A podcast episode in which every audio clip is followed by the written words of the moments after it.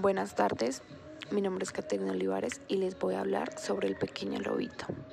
El pequeño lobito había quedado huérfano y el papá Sol y la mamá Luna decidieron adoptarlo. Un día el lobito había quedado al cuidado del papá Sol, pero el papá Sol se distrajo porque pasó una nube enfrente de él. El lobito se perdió en el bosque oscuro donde el papá no podía verlo. El papá Sol Solo lo buscó todo el día, pero no encontró al lobito. Por la tarde, ya cansado y vencido, acudió a la mamá luna, quien salió presurosa con todo su esplendor al caer la noche y comenzó a llamar a, a su lobito. Mientras el lobito estaba muy asustado en la profundidad del bosque, subió al alto de las montañas y comenzó a llamar a su madre con un grito fuerte y claro que retumbaba en todas partes.